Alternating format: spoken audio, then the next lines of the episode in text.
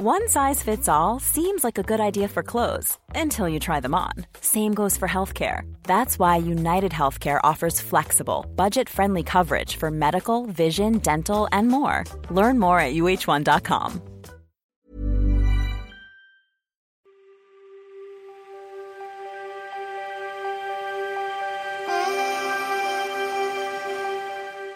Au moment où on m'annonce qu'on va statuer sur mon placement détention, là c'est un choc. Je me dis, on peut quand même pas, là, m'emmener en prison, c'est pas possible.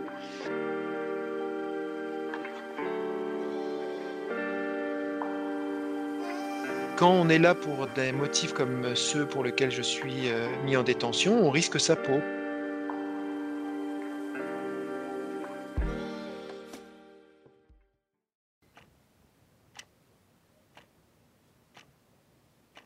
Donc nous sommes euh, le jeudi 17 novembre 2016. Je me lève euh, en sachant que je vais rejoindre euh, mon, mon affectation de cette semaine qui est un remplacement d'une directrice dans une école maternelle.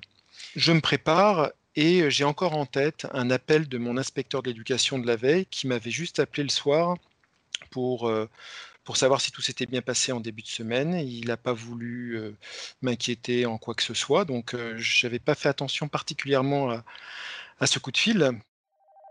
Pendant que je prends le café, euh, le téléphone sonne à nouveau et c'est à nouveau mon inspecteur de l'éducation qui cette fois-ci va être un peu plus précis en me disant que finalement je ne vais pas sur l'école où je dois assurer le remplacement et que je vais venir le rencontrer. Donc là, évidemment, il y a un mystère qui commence à s'épaissir un petit peu.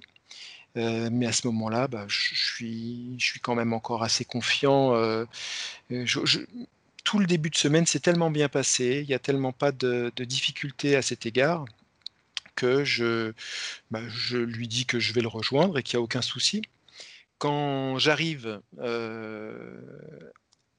à l'inspection académique, là où se trouve mon inspecteur, et que je le rencontre, il ne tourne pas autour du pot, il va m'expliquer assez rapidement et il va me parler euh, du lundi, où, les parents auraient découvert dans la culotte de l'enfant euh, une tache de sang et que le mercredi, euh, elle aurait parlé d'un monsieur, d'un monsieur qui aurait gratté le kiki. Donc évidemment, à ce moment-là, je ne suis plus tout à fait dans les mêmes dispositions que précédemment, parce que je sens l'espèce de soupçon qui est en train de se porter sur moi soupçon très désagréable que je n'ai jamais vécu de ma carrière, donc c'est particulièrement malaisant.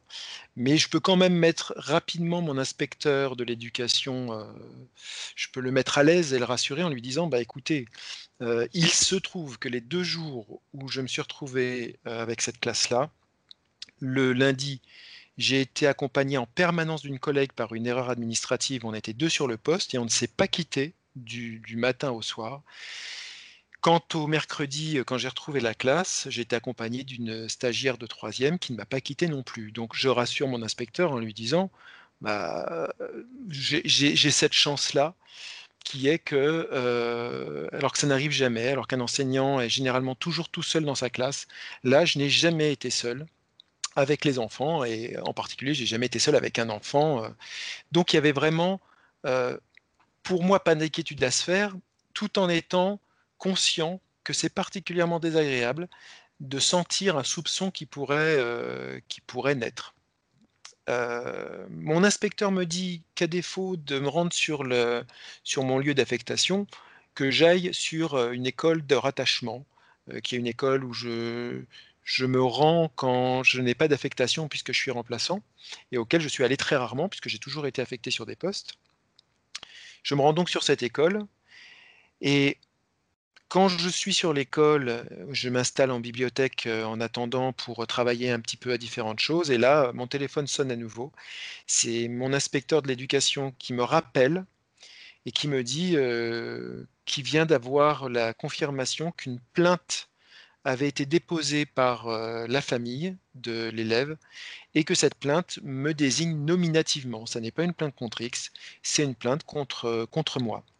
Et c'est la nausée. C'est on a j'ai mal au cœur à ce moment-là et pour le coup, mon inspecteur me précise qu'il va falloir que je me rende sur le rectorat de Dijon.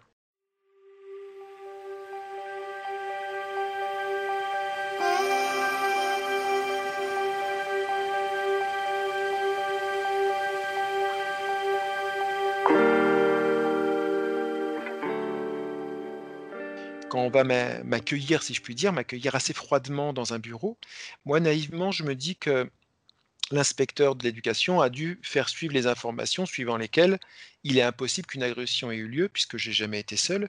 Et je me dis que, arrivé au rectorat, on m'accueillera avec bienveillance et en se disant, bah, mon pauvre monsieur, qu'est-ce qui vous tombe sur le dos? Non, ah, dès, lors qu'il y a une plainte, dès lors qu'il y a euh, une suspicion, même si euh, tout nous innocente, eh ben, le rapport est extrêmement froid, les distances se prennent immédiatement, et donc on va simplement me faire signer ma suspension, et on va m'indiquer que deux gendarmes m'attendent en bas du rectorat. Et à ce moment-là, je comprends un petit peu mieux l'attente, puisque certainement, il fallait attendre que les gendarmes viennent pour, entre guillemets, me cueillir à la sortie du rectorat. Alors moi, ça ne me posait pas de problème, hein, euh, être confronté aux gendarmes. J'étais prêt à leur dire tout ce qu'ils voulaient, précisément parce que euh, une fois qu'ils euh, sauraient que l'agression n'a pas pu avoir lieu, tout serait terminé. Mais les choses ne se passent pas comme prévu. Et là, le basculement vraiment démarre à ce moment-là. On peut parler de basculement déjà au moment de la plainte, mais en réalité, le moment où je descends voir les gendarmes, qui en réalité vont m'amadouer pour me dire de les suivre, qu'il n'y a pas de souci, qu'ils me ramènent juste après. En réalité, dès qu'ils vont m'emmener dans leur véhicule et qu'ils auront fermé les portes, ils vont me notifier, me, me notifier ma garde à vue. Et donc là, ma vie bascule parce que quand je quitte ma femme, je lui dis à tout à l'heure, je lui dis bah, je vais juste signer, je vais voir les gens du rectorat, je vais faire ce qu'on me demande et puis je reviens. Et en revenant, je passerai chercher ma fille qui est au lycée et je la récupère à l'heure, puisque normalement, selon mon rendez-vous et l'heure où elle termine, je vais pouvoir être là. En réalité, je pars et je ne vais plus revenir. Je pars et je vais disparaître dans la nature, ce que j'appelle un enlèvement légal.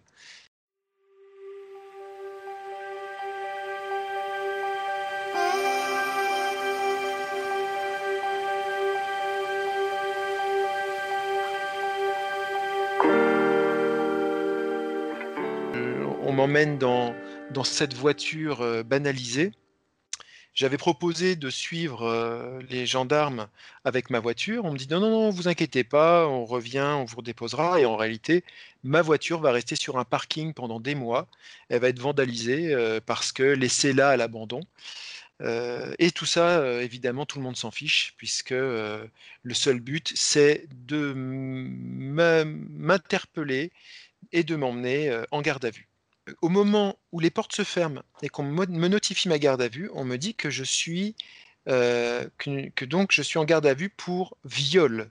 Et là, le mot viol, je me dis mais non, ah, ah, non mais allons-y gaiement. Qu'est-ce que c'est que cette histoire? Parce qu'on me parle d'une goutte de sang.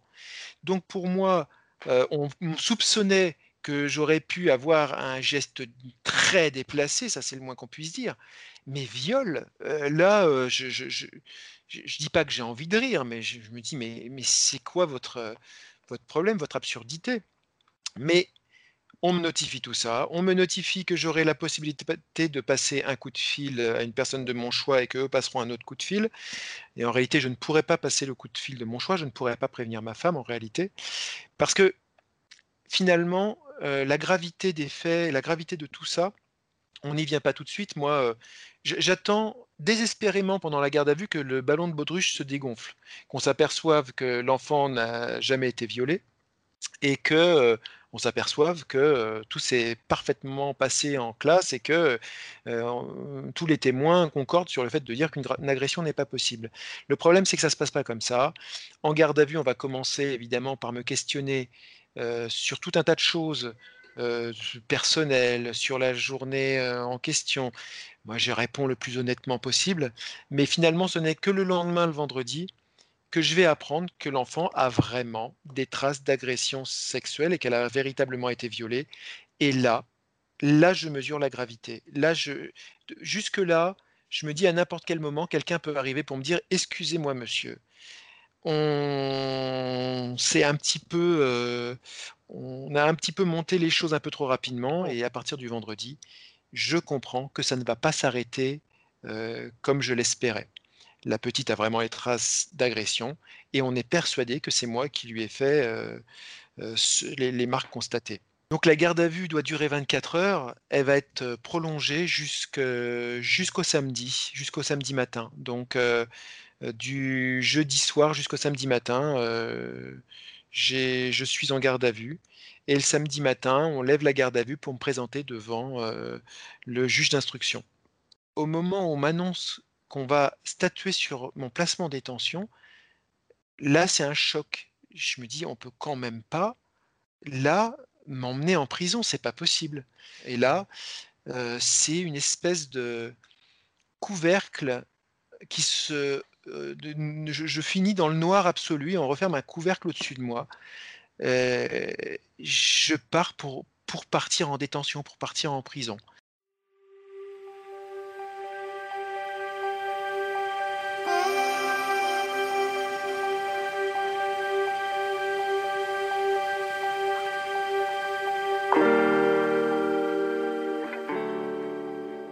Je suis à ce moment-là au radar. Hein. je, vais là où on m'emmène, mais on est dans un état second parce que ça fait deux jours que je dors pas, parce qu'en garde à vue, on dort pas.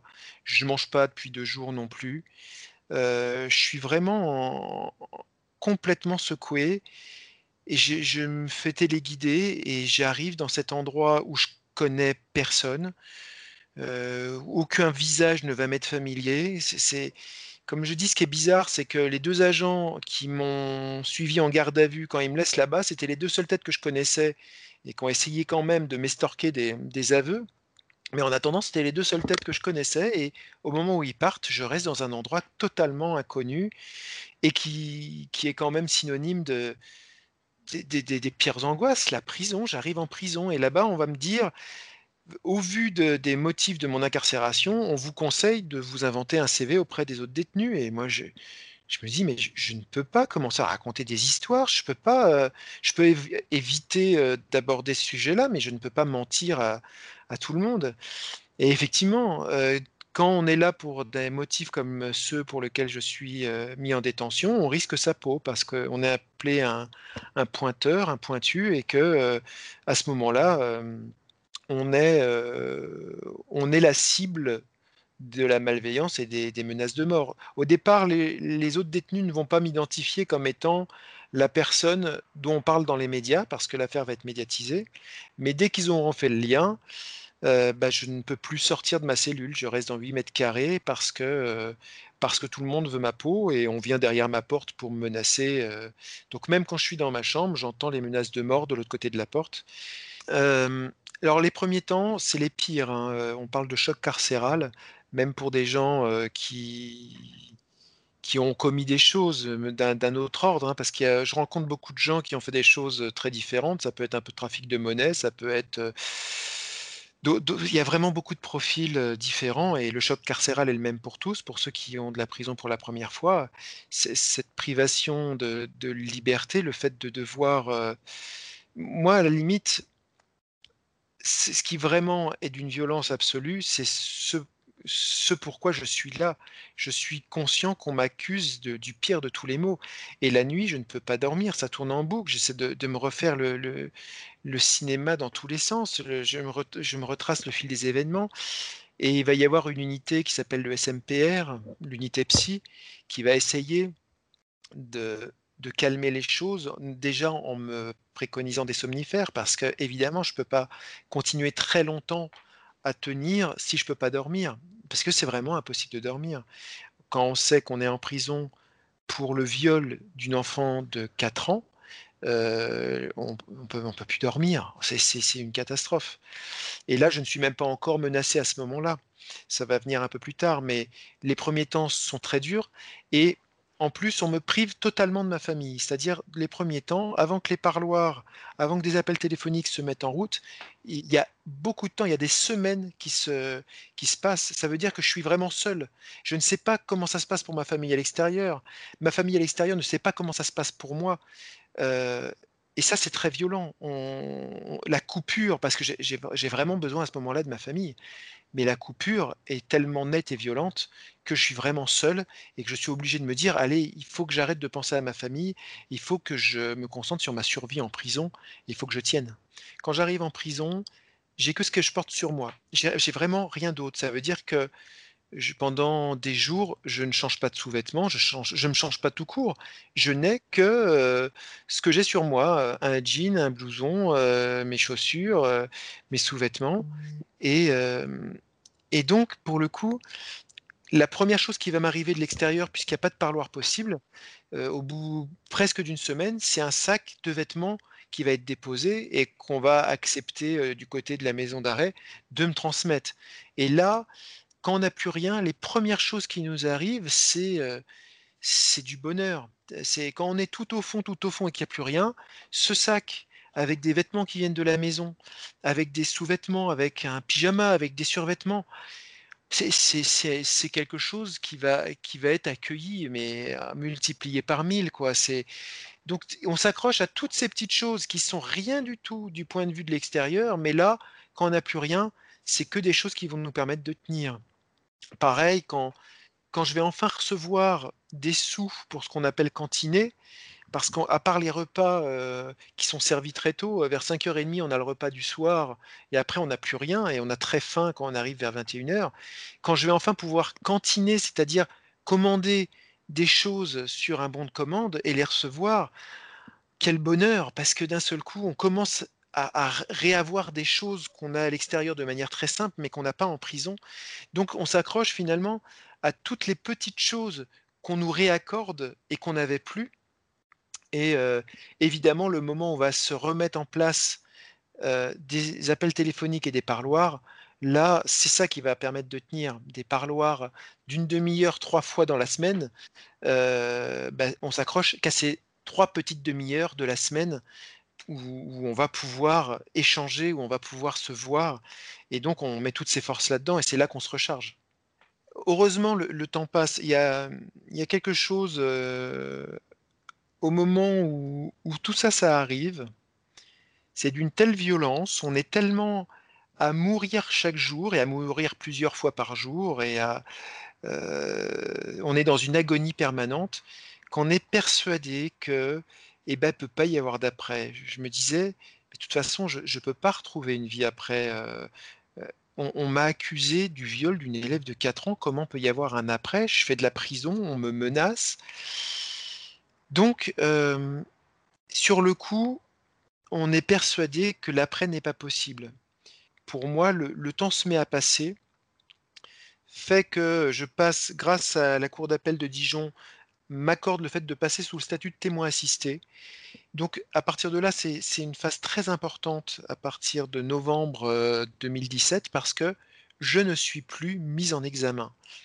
Et ça, c'est quelque chose qui est énorme. Jusqu'en novembre 2017, je restais mis en examen pour le viol de, euh, de l'enfant. Et à partir de ce moment-là, je ne suis plus mis en examen. Je suis simplement lié au dossier, euh, mais est spécifié qu'il n'y a aucune charge contre moi. Et ça, c'est déjà une première bouffée d'air frais de se dire, ça y est, euh, la justice reconnaît qu'il n'y a aucune charge contre moi. Le dossier n'est pas terminé, mais il n'y a plus aucune charge.